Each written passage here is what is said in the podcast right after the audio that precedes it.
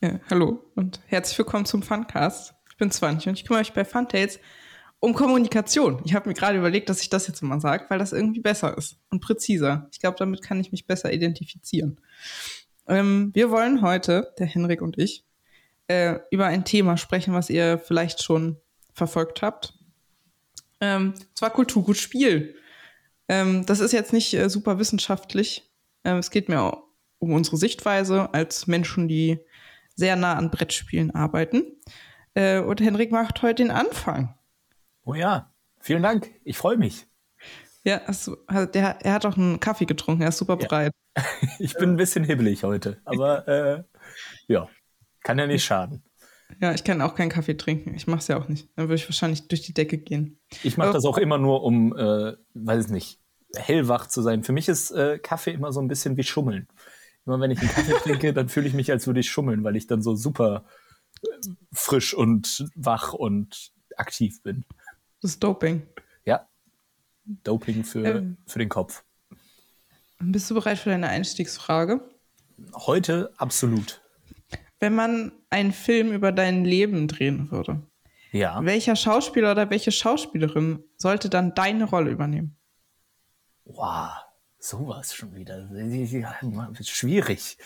Hm. Ähm, hm, welcher Schauspieler? Puh ich bin nicht so, ich bin nicht so filmaffin. Ich, ich kenne irgendwie, ich vergesse immer ganz schnell wieder, was in Filmen passiert. Und deswegen kenne ich auch irgendwie nicht viele Schauspieler. Und äh, ich auch nicht. Ich müsste auch einfach ins Blaue. Äh, mir fällt niemand ein gerade. Niemand kann mich spielen. Ich glaube. Gibt es chaotische ich, Schauspieler? Gibt es äh, Schauspieler, die sich mit Kaffee dopen. Bestimmt. Bestimmt. Ich glaube, ähm. für mich, ich hätte gern jemanden, der einfach überhaupt nicht aussieht wie ich. Irgendwie, wie heißt der Typ, der Thor gespielt hat? Wie gesagt. Aber ihr kennt ihn alle mit den fancy blonden Haaren und dem Sixpack. Das wäre ah, ich gern. doch. Ähm, Hemsworth? Nee. Ja, ja, von dem würde ich gern gespielt werden. Und ja. wir kriegen, äh, wir kriegen gerade einen Tipp. Jason Statham? Uh, doch, das ist doch dieser, doch, das ist so ein Action-Schauspieler, der so. Ich habe keine Ahnung, who that is. Der kämpft immer der, und ist super, hm. ja, ja. schön gebaut, stark, groß, passt super zu mir. Okay. Das bist du mit Kaffee. Das bin ich mit Kaffee, ja, genau. äh, Jetzt sind wir schon wieder, also das war jetzt ein tiefes Thema. Ähm, ja. Eigentlich geht es aber um Kulturgutspiel. ähm, damit wir äh, überhaupt erstmal definieren, was ist ein Kulturgut für dich und was ist ein Spiel und wie äh, führt das ähm, zueinander? Erzähl mhm. doch erstmal, was ist denn so für dich das äh, plakativste Kulturgut, in Anführungsstrichen, was du so kennst? Woran denkst du, wenn jemand sagt, hey Henrik, äh, ist das ein Kulturgut für dich? Ja, wahrscheinlich denke ich an Museum und irgendein Ausstellungsstück in einem Museum. Ein hm. irgendein Artefakt oder irgendein Gemälde, irgendwie so. Das ist für mich so ein Kulturgut. Was archäologisches oder schon bildende Kunst? Ähm, nee, was, was Archäologisches. Irgendwie denke ich an, bei Kultur an Museum und dann an irgendwas, was im Museum ausgestellt wird. Hm. Das möglichst alt ist und langweilig. Ja, genau. Okay. ja. Und ähm, wenn wir mal bei diesem Kulturgut bleiben, nehmen wir eine antike Steintafel. Ist das okay für mhm. dich? Für mich ist eine antike Steintafel okay. Ähm, warum ist das ein Kulturgut? Was macht es zum Kulturgut? Jene mm. Steintafel. Jene Steintafel ist ein Kulturgut. Ähm, mm, mm, uh, schwierig. Ich, hm. ich finde, Kulturgüter sind immer so ein. Ich, ich habe mich ja diesmal mit den. Ich hatte diesmal ein Skript für diesen Podcast und äh, ja, konnte ja. mich ein wenig mit den Fragen vorher beschäftigen. Das ist für mich auch neu. Und ähm, da haben wir im Skript stand noch nichts von der Steintafel. Aber ich glaube, das, was ich mir überlegt habe, lässt sich trotzdem anwenden. Du äh, kannst ja auch was anderes ausdenken. Äh, Kulturgüter sind so, so Brücken, die verbinden oh. mich mit einem, einem Setting oder einem, so, so, so einer, so einer äh, Situation, einem, ich, ich weiß nicht. Und diese Steintafel wäre für mich so eine, so eine Brücke hin zu, was haben wir gesagt? Von, von wann ist die Steintafel? Sehr alt. Ah, von sehr alt. Ja, eine alte Steintafel. Und dann gucke ich mir diese alte Steintafel an und auf einmal bin ich direkt, bin ich da, wie die Person da in die mhm. Steintafel meißelt und äh, wird irgendwie so da dahin geholt. Äh, das ist so, so die, die, die, das Zwischenstück zwischen diesem äh, Typen, der irgendwas da reinmeißelt und, äh, und mir, der davor steht und sich das anguckt. Also die, die Brücke, nee, die Steintafel als Brücke. In eine andere Zeit oder zu einer anderen Person oder in eine andere Kultur? In eine andere Kultur, idealerweise. In eine andere Kultur. Das ist ja, ja verrückt. Voll interessant, ja. Ja. Ähm, Habe ich mir gleich mitgeschrieben, vielleicht brauche ich das nochmal. Okay. ähm, und mm, wir haben ja jetzt so ein bisschen angeguckt, was ist dein Begriff von Kulturgut? Wenn mhm. man über Kulturgüter spricht, und du hast ja auch gerade gesagt, eine Brücke in eine andere Kultur, ähm, was ist denn für dich Kultur? Was für eine Aufgabe hat die? Warum mh, hm, ist das so ein wichtiger Teil mhm. einer Gruppe von Menschen? Ist es ein wichtiger Teil, äh, weil das ein sehr großes Thema ist? Ja. Du könntest jetzt. Es ist, ähm, ein, ist ein riesig großes Thema. Dreimal promovieren zu dem Thema. Such dir einfach das aus, was für dich irgendwie am griffigsten ist oder am, am wichtigsten für dich persönlich, am mhm. Kulturbegriff. Ja, ich finde das super schwer, weil Kultur irgendwie so viel und so ja, alles sein kann. Ich habe eben in der Küche zum Frühstück mit meiner Mitbewohnerin nämlich auch kurz über Kultur gesprochen und sie war auch so, Henrik, wow, äh, das ist so groß, ein großes Thema für so früh am Morgen. ja. und, ähm, Kultur kann ja auch irgendwie, kann ja, muss ja nicht so eine, so eine materielle Steintafel sein, sondern einfach auch so, so immateriell, einfach Musik. Ich, für mich ist griffig vielleicht irgendwie so, ein, äh, so eine Aktivität wie ein Konzert oder äh, im Theater sich ein, ein, Stück anzuschauen. Und äh, ich, ich habe das Gefühl, Kultur setzt häufig irgendwie so einen so Rahmen, wo Leute sich gemeinsam hinbegeben und, und hm. in, irgendwie eintauchen in, in etwas. Also genauso wie im Museum gibt's ja irgendwie, dann wird das und das ausgestellt und man begibt sich so ein bisschen da rein und genauso ist das irgendwie bei der Musik auf dem Konzert. Da setzt, trifft man sich mit, mit Menschen, bunt gemischten Menschen irgendwie und hört sich zusammen Musik an und kann dann irgendwie in diese Welt eintauchen, in diese musikalische Welt. Und das ist irgendwie Kultur, gibt so eine, so, ein, so, ein, so eine Grundlage, wo man sich irgendwie zusammen hinbegibt und dann eintaucht in so ein, so ein Erlebnis zusammen. Hm. Oder, oder setzt Ach, irgendwie so, ein, so einen Rahmen. Ja. Super sozial gedacht. Also Immersion ja. als äh, sozialer Katalysator. Nenne ich ja. das jetzt. Das ist der Titel deiner Arbeit. Okay. Und wie passt das zusammen mit der Steintafel? Wie passt das zusammen mit der Steintafel? ist ähm, dann die soziale immer, also ist dann der soziale Aspekt, dass man zusammen dahin geht und sich die Steintafel anguckt, oder ist das der Kontext, in dem diese Steintafel entstanden ist? Ähm, ja, das ist ja jetzt so ein bisschen ähm, zweischneidig, weil die Steintafel ist ja der, die Brücke hin zu einer anderen Kultur. Und deswegen ah. ist es ja en, entweder ist es der Museumsbesuch oder ja. äh, Ne? Also der Museumsbesuch ja. wäre dieses Setting, wo ich mich zusammen mit anderen hinbegebe und die Steintafel mhm. wäre einfach nur ein, ein, ein, Objekt, was mich dann zu der anderen Kultur hin. Also weißt du, was ich meine? Ja. Das eine ist jetzt ja. für mich irgendwie so dieses Kulturgut, was ich mir angucke, was mich zur anderen Kultur bringt. Aber das Museum ist so dieses Setting. Kultur. Also ein Kulturgut ist für dich wie ein Artefakt äh, einer, einer Kultur, also wie so ein wie bei Harry Potter diese Teleport-Objekte. ich weiß ja. nicht, wie die heißen. Äh, und Kultur ist für dich aber das, was, ähm, also in deinem Beispiel jetzt, ähm, sozialen, äh, sozialen Bindungsfaktor hat für ja, genau. eine bestimmte Gruppe ich, von Menschen. Ich glaube, dass ich einfach mit Kultur gut dann schnell oder zuerst an was Materielles denke, an was, was ich, das ist ein, ein Gut, ein Güter, die ich an, anfassen kann, was so ein bisschen Quatsch ist, aber das, das ist so als Anhaltspunkt für, für Kultur. Da kann ich, das kann ich mir an, angucken, anfassen. Aber wahrscheinlich sind hm. Kulturgut und Kultur eigentlich viel näher beieinander. Das weiß ich nicht. Ja, das, das ist mein, ja, meine Auffassung davon. Ja, eben, es geht ja äh, auch gerade darum, wie du das siehst und äh, verstehst. Ja. Ähm, dann würde ich das jetzt erstmal so stehen lassen als äh, Definitionsansatz, ja. äh, den wir dann nachher nochmal aufgreifen können. Der Henriksche würde, Ansatz von Kultur. Ja, der geht jetzt in die Geschichte ein. Ähm, würde ich mal zum Spiel übergehen. Mhm. Ähm, erstmal den, das ist auch, also es sind alles sehr große Fragen. Es geht immer nur um kleine Bruchstückchen einer Antwort, die du so mhm. zuerst im Kopf hast.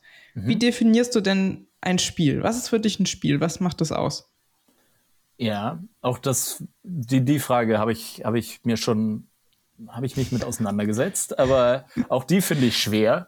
Äh, ja. Für mich ist ein, ein Spiel, glaube ich, ähm, hat, hat so zwei grundlegende Konzepte und einmal ist es, es muss Regeln geben und es muss irgendwie ein Spielziel geben. Aber alles darüber mhm. hinaus ist irgendwie so super offen. Ähm, ich finde, man, ich, ich habe das Gefühl, ich nehme sehr häufig das, das Spielen irgendwie mit in, in meinen Alltag und mhm. mach aus vielen Dingen kann man ja irgendwie ein Spiel machen. Und mir ist ein Beispiel da eingefallen. Ich habe zum Beispiel letztens das greift jetzt ein bisschen vor, aber haben wir ein, ein Brettspiel spielen wollen und wir haben aus dem Regellesen ein Spiel gemacht, so dass jeder eine Seite von einem neuen Spiel lesen musste von der Anleitung und am Ende hat jeder diese eine Seite präsentiert und am Ende mussten wir das, also man kann irgendwie aus allem ein Spiel machen.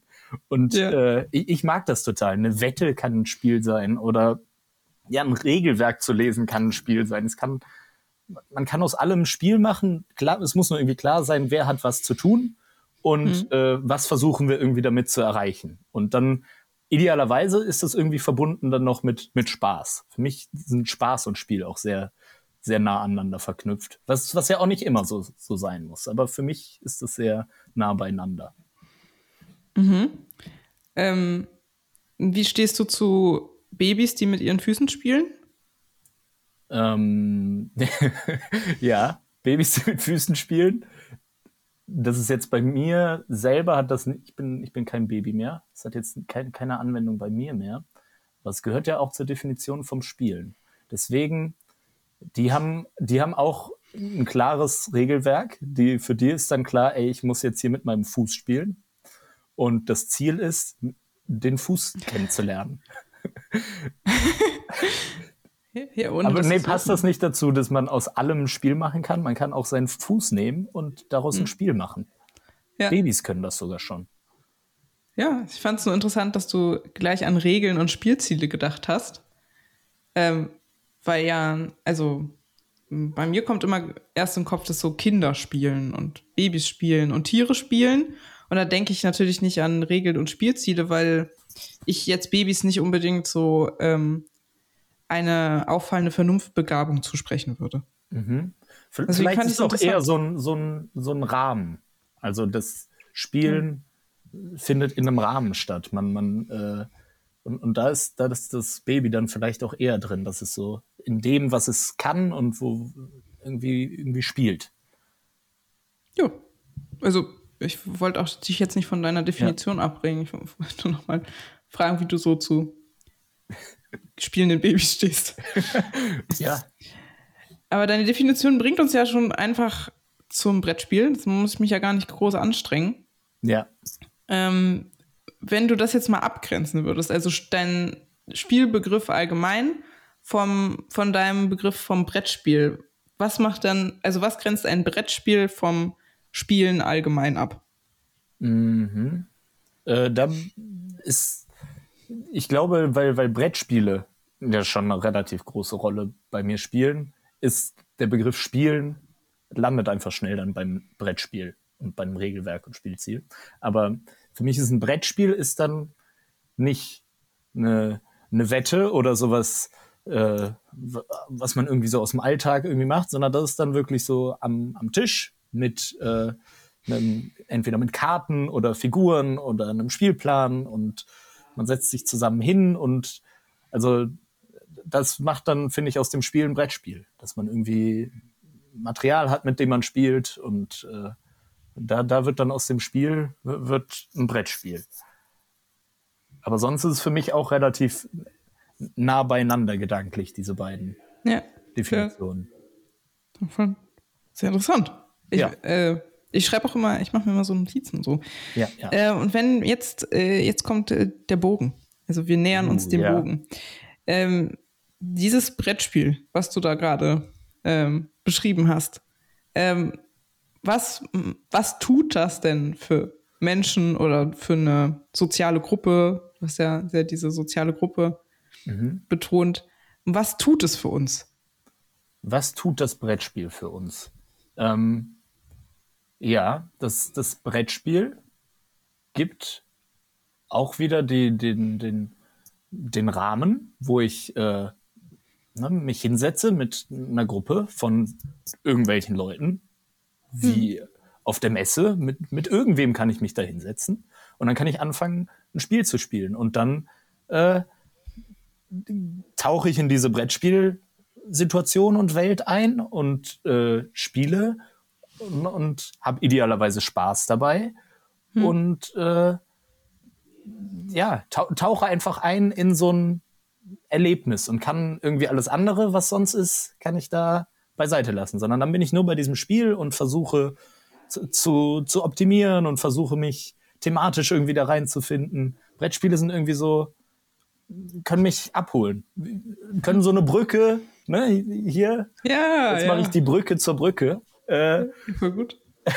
nee, weil, weil das Brettspiel bringt mich dann auch in so eine, so eine Welt rein. Ja. Idealerweise. Das stimmt. Das ist, äh, Immersion und ein sozialer Rahmen. Genau. Ähm, dann würde ich mal ähm, nochmal, das hast du ja jetzt schon, also eine Definition von Kulturgut, die sich überschneidet mit dem Begriff vom Brettspiel, das hast du ja jetzt schon gemacht. Sehr vorbildlich. Ja, für, für mich sind, also, als ich mir, wenn ich mich irgendwie, wenn ich mich damit auseinandersetze, ob Spiele Kulturgüter sind und mir dann hm. überlege, was sind Kulturgüter, was sind Spiele, dann finde ich, überschneidet sich schon einiges. Und was unterscheidet sich? Was unterscheidet sich? Hm. Uh, äh, hm. hm. Dass ich das bisher noch nie so gedacht habe. Ich habe noch nie gedacht, dass ein, ein Brettspiel oder dass es vielleicht nicht so, so angesehen wird unbedingt. Wenn, wenn ich mit, mit Leuten rede, denke ich so, aber für mich es gibt ja nicht viel, wo ich sage, nee, das Brettspiel ist super anders und kein Kultur. Hast du da, gibt es da irgendwelche Sachen, die Leute sagen? Die Leute sagen? Ja, was die, sagen die Leute? Die 100 Leute, mit denen ich mich schon darüber unterhalten habe.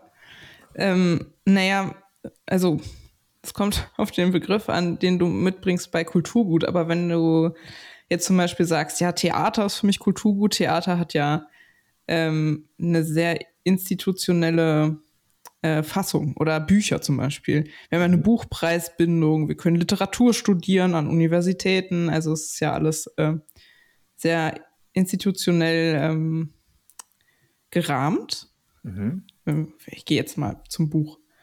Und äh, das ist zum Beispiel eine große Unterscheidung zum Brettspiel. Also aber das ist ja ähm, auch nur, nur gemacht, oder? Also man könnte ja auch äh, zu Brettspielen ein eine Preisbindung oder ein, ein Studium an, also das hm. geht ja auch. Ja, aber dem würde wahrscheinlich vorausgehen, dass wir sagen, Brettspiel ist ein Kulturgut. Okay. Und das ist schützenswert und deswegen führen wir jetzt eine Brettspielpreisbindung ein. Ja. Und ähm, benutzen öffentliche Gelder, um äh, Leute auszubilden an Universitäten, die dann ganz tolle Brettspiele machen. Ja. Also das hängt, also für mich hängt es zusammen. Aber dieses dein Podcast, Henrik. Oh, ja, ja, ja. Aber jetzt habe ich auch nachgefragt. Das, äh, ja, das ist okay. war ganz spannend, mal in die Rolle des Fragenden zu rutschen. Andreas hat das angefangen ja. und jetzt nimmt es überhand. Wie ein Buschfeuer. das Leute mich 40 Dinge fragen. Ähm, äh, aber äh, ich habe schon angefangen, die nächste Frage äh, auf meiner Fragenliste zu beantworten. Mhm. Äh, Jetzt kannst du da nochmal drauf antworten. Was würde es für dich bedeuten, wenn Brettspiele den Status des Kulturguts zugesprochen bekommen würden? Ich finde das, ich find das cool. Ich weiß nicht genau, was das ändert, aber vielleicht wäre es ja genau sowas, dass dann äh, Brettspiele mehr Aufmerksamkeit erlangen und äh, es irgendwann ein, an der Uni gibt es mehr Brettspiele und man nutzt öffentliche Gelder dafür und also die, die würden ja größer werden dadurch und äh, das wäre was, was sich, das, das würde ich ja in irgendeiner Form auch merken und das äh, fände ich gut. Ich weiß nicht, ob das für mich persönlich was ändern würde, wenn äh, Brettspiele Kulturgüter sind, aber einfach in der, in der öffentlichen Wahrnehmung würde sich ja etwas tun. Und das würde am Ende dann wieder bei mir oder bei uns äh, als Brettspielverlag ja sich bemerkbar machen. Und mhm. äh, ja. ich, ich glaube hauptsächlich im, im positiven Sinne. Ich würde mich darüber freuen. Das ist wie in ähm, ein gutes Beispiel ist immer Schweden, die die ähm, Pen and Paper äh, Verlage unterstützen mit öffentlichen Geldern, mhm. weil die Schweden sich so denken, so stelle ich mir das vor. Ja, es ist besser, wenn unsere Kinder Pen and Paper spielen, als wenn die am Computer sitzen und dann da Ballerspiele spielen, weil das ist ja ähm, viel zuträglicher. Mhm. Deswegen werden da Pen and Paper Verlage unterstützt. Deswegen ähm, sagen wir immer Danke Schweden, wenn es um Rollenspiele geht, weil die richtig viele coole Sachen machen. Ja. Ähm, und das ist, weil in Schweden diesem, äh, dieser Form von Spiel ein bestimmter Status zugesprochen wird. Mhm. Ähm, was auch, also ja, wieder meine Sichtweise. Was halt äh, große Folgen hat für die also für einfach für eine wirtschaftliche Situation und auch für ja. eine Ausbildungssituation und so. Ich finde, Brettspiele sollten als den, den Status erhalten. Das wäre auch einfacher für die Einzelhändler. Ja. ähm, also du findest, äh, dass Brettspiele Kulturgut sind? Finde ich schon. Also bei, bei, mir überschneiden sich die Definitionen ja auch einfach hm. viel äh, was ja nur an ja. mir liegen kann, aber ja, deswegen bin ich auch der Meinung, dass das äh, den Status verdient hat, das Brettspiel. Vielleicht hätte ich dich auch andersrum fragen sollen, so ein bisschen äh, unvermittelter, damit du nicht gleich so ähm, Brettspiel im Kopf hast, aber vielleicht hast du auch einfach Brettspiel im Kopf, wenn du spielen hörst. Ja, ich habe Brettspiel habe ich schon schnell und viel im Kopf, das stimmt. Hm. Gut, dann äh, würde ich sagen, vielen Dank, Henrik. Da hast du dich äh, wirklich 1A Premium drauf vorbereitet. Mit deinem, mit deinem. Stichpunktzettel. Mega gut. Ich habe aber kein einziges Mal auf den Stichpunktzettel geguckt. Oder vielleicht äh, einmal kurz runter, aber das war, da habe ich dann nichts gelesen, weil meine Schrift unordentlich ist. Hm. Macht ja nichts. Ja. Äh, dann würde ich ähm, die übliche Runde drehen. Ähm, besucht uns gerne auf Instagram und Facebook und hinterlasst uns da gern euer, äh, eure Eindrücke und eure Meinungen und eure Gedanken dazu. Sehr interessant. Könnt ihr einfach da unter dem dazugehörigen Posting zu diesem Podcast lassen. Dann ist es schön geordnet. Ähm, wir haben eine schöne Website und einen Shop, funtails.de. Wenn ihr den Shop wollt, packt einfach slash shop dahinter. Und ihr könnt auch immer eine E-Mail schreiben mit Fragen und Ideen. Vielleicht habt ihr auch eine Idee für ein neues Thema. Vielleicht wollt ihr unbedingt was loswerden vielleicht haben wir krass gelogen oder so, äh, dann schreibt ihr an podcast.funtails.de. Äh, ja, möchtest du, möchtest du auch noch was, möchtest du noch was sagen? Nee, ich habe kurz gedacht, als du gesagt hast, die Leute sollen E-Mails schreiben, dass sie dann äh, an, an mich schreiben. Aber nee, es gibt ja eine eigene Podcast-Mailadresse. Ja, äh, ähm, ja aber wir leiten dir das weiter, falls ja. Ähm, es sich auf dich bezieht. Okay. Dann äh, bleibt mir nur noch Tschüss zu sagen. Ja, Tschüss.